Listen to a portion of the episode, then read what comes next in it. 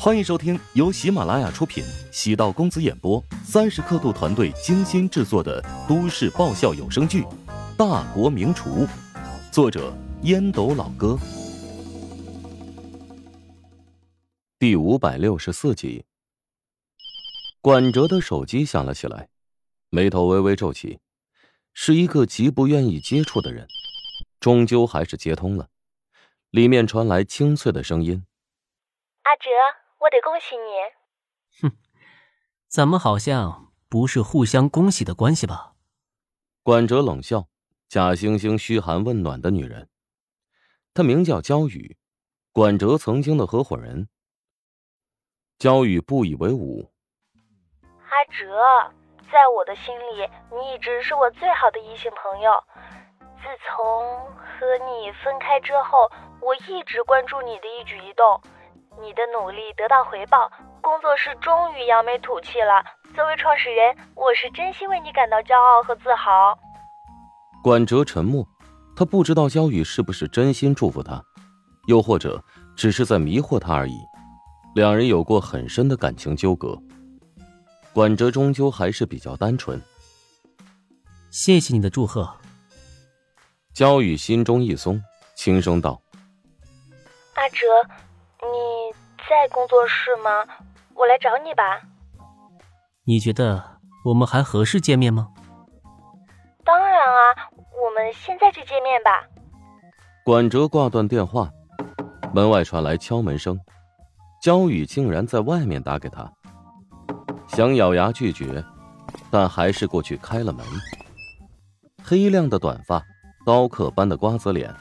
一身中性味道十足的宽松潮服，耳朵上的银色耳钉，在铜灯的照射下，漫射着璀璨光芒。见管哲挡着门，他一把推开，朝里面一阵打量。哎，不让进？怎么，里面藏着什么不可告知的人或者事吗？焦雨的身材一点也不高大，但管哲看上去太过娇弱。被推到了墙边。这里不欢迎你。焦宇指着其中一个座位，描述道：“还记得当初我坐在这儿吗？我们熬夜完成了第一首歌，虽然成绩不太好，但是再也找不到那种感觉了。我不想回忆过去，只记得你当初背叛我，带走了所有人。”我是为你保留实力。如果当初我不给那些人找下家，你就得把仅有的那间洛夫特卖掉了。你熬了一个月，能熬两个月吗？你可以不在乎钱，不在乎当下的得失，努力追求梦想，但是很多人回归现实得养家糊口啊。哼，我承认，站在你的立场上是正确的。好了，你现在可以离开了。我当时帮你保留了火种，你现在是不是要将火种接回？你是疯了吧？当初在我最困难的时候，不仅不帮我，还在我背后捅了一刀。现在看我缓过神，想要来占我便宜。啊，看来是我高估了你。我厚着脸皮来求你，很狼狈，很仓促。但是，但是我们现在那家公司面临倒闭，大家接下来很可能会各奔东西。难道你见死不救吗？没想到焦雨突然变化了交流方式，这种味道很熟悉，对他也很有效果，内心产生动摇和怜悯。让我考虑一下吧。其实，你想帮我也很简单。也不需要让我们回到工作室，你将乔帮主介绍给我，只要他能给我们现在的工作室写一首歌，我们就可以立即复活。焦雨似乎又退了一步，管哲眼中闪烁复杂之色，意识到焦雨在套路他。管哲没那么傻。如果你要找乔治，完全可以通过他的自媒体。唉。我们找过很多方法，但是联系不上。我和他也不是很熟，所以不能将联系方式给你。焦宇见管哲没以前那么好糊弄，冷笑：“ 管哲，你以为你自己做了两首榜单歌曲就了不起了吗？好，既然你这么绝情，那我在此承诺，一定会花高价将乔帮主挖到手，到时候你就等着哭吧！你。”目送焦宇气急败坏的离开，管哲感觉到。无奈孤独。焦雨是他曾经喜欢的女人，虽然她的行为举止有些女性化，但取向没有问题。当初管哲爱上音乐，也是受到焦雨的影响，甚至在他的撺掇下，管哲偷偷卖掉了父母姐姐给他买的大别墅。当管哲的钱烧的差不多，焦宇说服了自己团队四分之三的员工。前往一家比较大的工作室，还带走了他辛苦做了半年的作品。那几首歌出现了两款爆品，冲到了榜单前十。原本靠这两首歌，管哲就能喘过气来，不用像之前那么艰难，既当老板又当员工。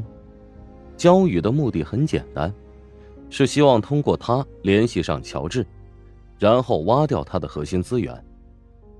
最艰难的时候，倒戈一击；崛起在望，倒打一耙。管哲被焦宇气疯了，当年那么喜欢他，后来才知道，只是他的备胎之一。可备胎也不是被人肆意玩弄的。管哲给陶如霜打了个电话，说出自己心中的郁闷。陶如霜惊讶道：“不是让你永远别理他吗？”哎。他亲自到工作室来找我，我总不能将他拒之门外吧？当初是他拉黑你的，甚至怕你纠缠不休，换了新号码。你能不能有点骨气啊？如霜，我也不知道为什么，看到他的第一眼，以前的仇恨就烟消云散了。另外，要不我让他回来吧？其实那帮人还是挺有能力的。我爱了焦雨二十年，从他五岁的时候就喜欢上他了。希望他能够回到我身边。这个音乐工作室，我完全可以不要。管哲，你如果让他回来，我们就彻底掰了。陶如霜知道管哲的性格，单纯简单，也可以看成是愚蠢的舔狗。管哲发现与陶如霜的友情也很重要。当初被坑的死去活来，身边的朋友几乎全部都消失不见了，唯有陶如霜。偶尔还搭理自己。我不管你了，你如果要作死，那是你的自由。陶如霜直接挂断了电话。管哲是不折不扣的舔狗，无论焦宇对他有多么残忍，只要重新出现在他面前，立即像一只哈巴狗一样凑上去摇尾巴，把他害得那么惨，还替焦宇说好话。世界上这么白痴的人不多了。陶如霜可没空管他的死活，但现在自己有一首歌的版权在管哲的手上，如果不让管哲悬崖勒马，势必要被焦宇给吞掉。陶如霜倒是不太在乎钱，可以乔治对钱的疯狂劲儿，是不可能坐视自己的钱全部滚入了一个不认识之人的腰包。本集播讲完毕，感谢您的收听。如果喜欢本书，请订阅并关注主播。喜马拉雅铁三角将为你带来更多精彩内容。